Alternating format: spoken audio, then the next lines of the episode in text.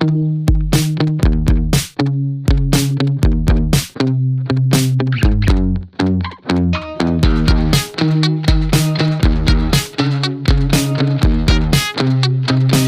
listening to The Andres Segovia Show.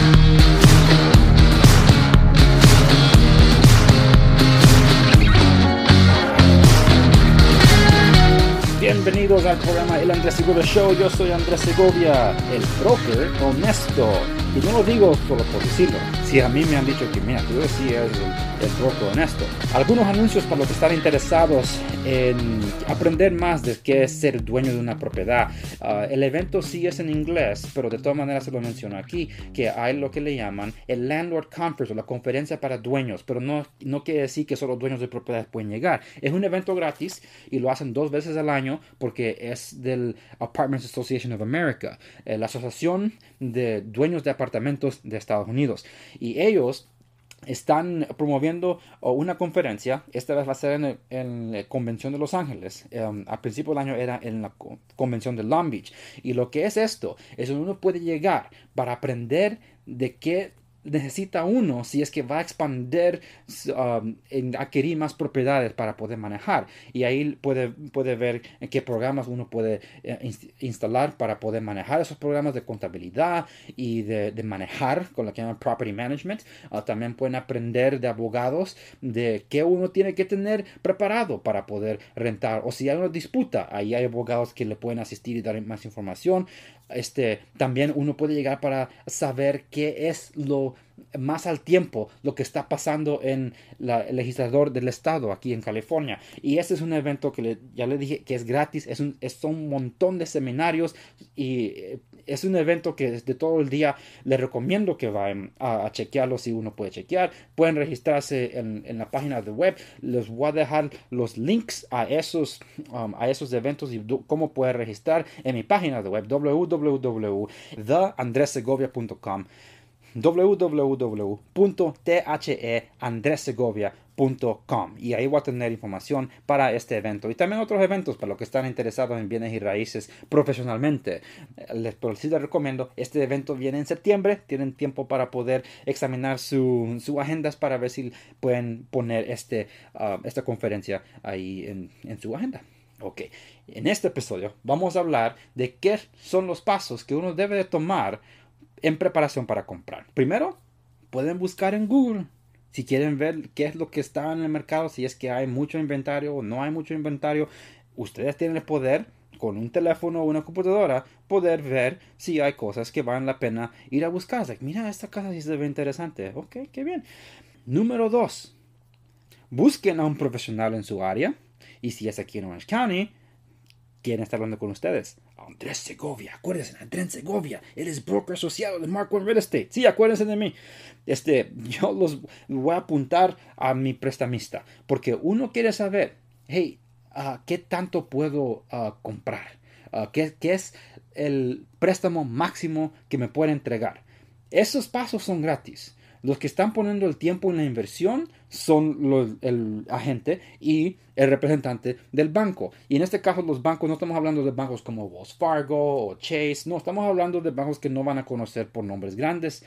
Son instituciones financieras más pequeñas que ellos son como le llaman mortgage brokers, que tienen mejor acceso para poder lidiar con su trato eh, paso por paso y también tener más flexibilidad en poder conseguirle un préstamo porque eh, créanme que es tan difícil conseguir un préstamo con Wells Fargo y aunque yo tengo préstamos con Chase ya no, ya no puedo tener préstamos con Chase porque los reglamentos de ellos han cambiado bastante desde que el, mercado colapsó hace más de una década.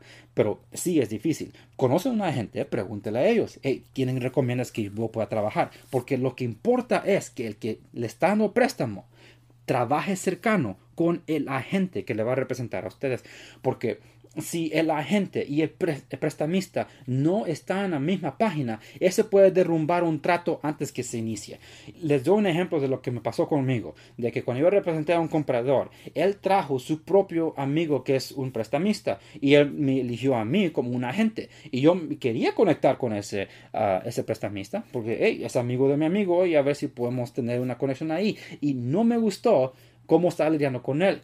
Es como que e, e, era muy creído, pues, el, el otro prestamista. Y no lo van a creer. Encontramos una propiedad. Aceptaron nuestra oferta bajo una condición que podían confirmar algunas cosas de unos documentos que habían corrido de, mi comprador. Y cuando nos comunicamos con el, prestamista de mi comprador, a la última hora les dijo, consígase en alguien más. ¿Cómo? Ya no aceptaron la oferta. Vamos a perder la oportunidad aquí. Hemos estado buscando por más de un mes una propiedad, poniendo una oferta aquí, oferta allá y siempre nos ganaban y ahora ganamos una y estamos perdiendo oportunidad porque el prestamista, supuestamente amigo de mi amigo, nos dejó y era el prestamista del vendedor que vino y salvó el trato. Y desde entonces, ese prestamista y yo hemos trabajado juntos. Esa es la cosa, que uno quiere trabajar con alguien que conoce y si conocen a, uno y el otro, pero ellos no se comunican, conéctenlos. Porque si ellos dos, el agente y el, el préstamo, no se pueden comunicar bien, tienen que seleccionar muy bien con quién van a querer trabajar. Porque uno y el otro, si no trabajan bien y no hay comunicación, no va a haber un buen trato. Y eso es lo que uno quiere minimizar para, para hacer un trato ah, más expedente. La próxima es buscar las propiedades. Y el que va a buscar las propiedades, claro que va a ser su agente.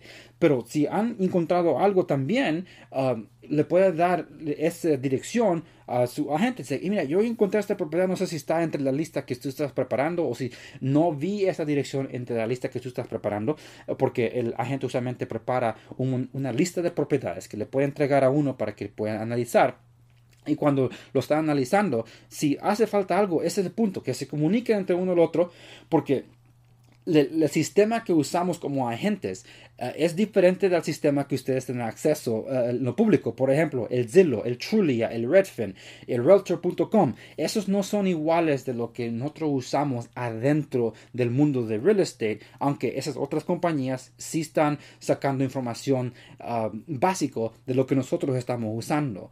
Y a veces no, no, no vemos una propiedad que aparezca en este lado porque probablemente no fue instalado aquí porque el dueño de esa propiedad no lo quiso listar en el sistema que le aparece a todos los agentes y viceversa, ah, que lo que aparece aquí con el agente no le va a aparecer en lo público. Eso puede pasar.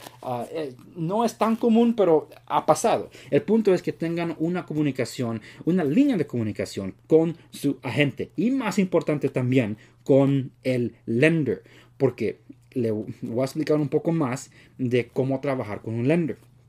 Y nos meteríamos en más detalles cuando yo uh, platique con, con, mi, uh, con mi lender, porque lo que voy a traer al programa para que le explique a usted paso por paso lo que ellos buscan, necesitan y requieren de uno cuando están trabajando juntos. Pero lo básico es esto. Si usted tiene dinero para hacer un depósito, téngalo guardado, no lo toquen pero asegúrense que esté en el banco porque los, los bancos quieren ver los statements y si no pueden mostrar dinero en los statements, ellos empiezan a, hacer preguntas de dónde viene el dinero. Porque ellos van a pensar que viene del cartel o algo de usted, ¿qué, es Pablo Escobar? ¿Quién eres? No, eh, no, no, quiero exagerar, pero el punto es de que ese es una preocupación de los bancos. Si no pueden ver de dónde viene el dinero, no confían que uno va a poder pagar eh, los pagos mensuales de un, préstamo para un hogar, que es un mortgage. Si está preaprobado para un, ah, un préstamo, no, le, no a comprar un carro, no le va a hacer cosign para, para un compadre, no no le haga daño a su propio crédito. Asegúrense que estén pagando sus deudas, que sean lo que sean, que sea tarjeta de crédito o, si tienen préstamo de vehículo. Asegúrense que lo estén pagando a tiempo. No quieren ver los late fees, no quieren ver que no que le ha pasado mucho tiempo que no han pagado tarjeta de crédito, porque si hay colecciones que van a aparecer, eso va a derrumbar su habilidad de poder conseguir un préstamo. Y esos pasos, asegúrense que lo están cuidando por lo mínimo antes de la transacción de comprar, durante la transacción que ha comprado y por lo menos dos meses después que la ha comprado. Porque a veces los bancos tratan de verificar para asegurarse que, a ver si todavía está trabajando este fulano de tal, a, ver cómo están las cuentas de, fulano de tal, para asegurarse que tienen dinero para poder hacer los pagos, y después entonces ya no le importan. Ellos probablemente van a hacer una, un reanálisis como en un año. Pero el punto es de que tienen que cuidar su crédito como que si fuese su, su niño, porque si pasa algo a su crédito, eso va a derrumbar el, el trato, o por lo lo mínimo le va a afectar el, interés que uno puede conseguir en el préstamo, porque a veces puede subir por el simple hecho que fue a abrir un crédito en una tienda. Eso le afecta. Oh, si, eh, si usted consigue esta tarjeta, vas te vas a ahorrar 20% en tu compra hoy. ah, pues lo tomo. No, no lo hagan. No lo hagan. No abran nuevas cuentas de T-Mobile o, Verizon por el hecho que quieren conseguir otro teléfono. Esos pasos tienen que, tienen que tener mucho cuidado y también asegurarse que tienen el dinero en la cuenta de ahorros. Una sugerencia. Si está recibiendo um, uh, una buena cantidad en los reembolsos de los taxes, no se lo diga a nadie excepto entre um, usted y lo que le importa a usted en su hogar. Porque de, repente sale alguien que tiene una necesidad. ¿Sabes qué? Ah, me, pasó algo y necesito un préstamo de emergencia. O tengo que salir del país por una emergencia, pero fíjate que no tengo dinero para volar. Y es una emergencia familiar. Y, la, la, cosa es que alguien va a salir que necesita dinero y te va a pedir a ti en vez de ir a buscar en el banco. Por eso ten cuidado, porque vas a necesitar dinero en tu cuenta para asegurarse que el trato vaya bien. Ah, Andrés, ¿cuánto necesito? Todo depende. Si vas a entrar a una compra de 3.5%, toma el precio de un hogar y multiplícalo por 3.5% y ahí te da el número o la figura que es el down payment que dicen, el enganche. Pero ese solo es para conseguir la propiedad. Luego necesita el dinero para cerrar el trato, que es el préstamo. Ah, pero ¿puedo conseguir asistencia del comprador? Claro que sí. Pero de, todas maneras, depende en a qué calificas tú. Y eso es lo que queremos saber. ¿A qué calificas? ¿Qué puedes conseguir? ¿Qué puedes comprar? ¿Qué son los requerimientos? Por eso, cuida tu crédito. comunícate muy bien con el, lender. Comunícate constantemente con tu agente y háganse disponible. Igual con la gente, si no es profesional, déjenlo y consíguese a alguien más. Porque cuando viene el tiempo que consiguen una propiedad y le dicen, eh, aquí es una oferta, y tu agente hace la oferta, el agente se va a comunicar con el lender. El lender, aquí está esta propiedad, vamos a hacer una oferta, necesito una carta tuya diciendo que mis compradores están uh, preaprobados para tal cantidad para poder hacer una oferta en esta casa. Y luego le mandan todos los documentos a ustedes para que los, los firmen que sea digital o con, lapicero y luego la gente lo toma y se lo entrega al comprador. Ese es el proceso para, para, hacerlo. Y ya cuando estén en el trato de escrow, es un reloj que está, que está corriendo, tiene, tienen cosas que tienen que cumplir para poder cerrar el trato. Y lo más importante que todo es el dinero. Lo que derrumba un trato es la falta de dinero. Que sea que el banco no se lo proveyó a uno por cualquier razón o porque fue a tal, no tenía el dinero ya a mano para cerrar el trato porque se lo gastó. Por eso, tengan ese cuidado. Ah, pues, del principio, Google. Número dos, consígase la gente si conocen a alguien y pregúntenle a ellos si tienen un prestamista que pueden recomendar, porque quieren que ellos dos trabajen muy bien. Número cuatro, busquen la propiedad juntas.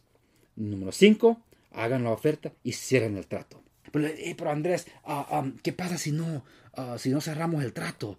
¿A quién le quedo debiendo? A nadie. Porque tú no tienes un préstamo. El préstamo solo lo vas a pagar cuando cierre el trato y luego ya el banco te va a mandar los cobros mes a mes. Pero no estás pagando a alguien que está, que está haciendo el préstamo y no lo estás pagando a la gente, el agent, adelantado tampoco. Ellos reciben los pagos después que el dinero del banco ha entrado al escrow. Y luego el escrow, que es un agente independiente representando los compradores y los vendedores. Ellos son los que van como contadores van a mandar los cheques a las compañías representadas por esos agentes y prestamistas. Eso es al final. Pues si alguien viene a ti y te dice que he necesito dinero para que yo te pueda comprar la casa, lo que sea, o conseguir la casa, ese está cometiendo fraude y repórtenlos.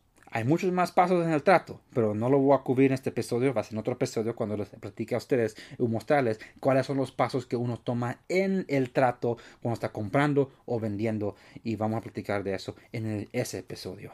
Gracias por sintonizar mi programa. Yo soy Andrés Segovia, broker asociado de Marco Real Estate. Aquí serviciando las áreas de Orange County y Los Ángeles, California. Pues acuérdese que uno puede ir a mi página de web www.theandresegovia.com andressegovia.com y ahí están todas mis redes sociales donde se pueden comunicar conmigo y también mi correo electrónico y número de teléfono. Por eso los invito que por favor vayan ahí, que también nos conecta a mi página de web profesional donde están todos los datos y resources que uno puede tomar para lo que es bienes y raíces. Si va a comprar, invertir o vender, ahí lo van a encontrar. Gracias y los espero en el próximo episodio.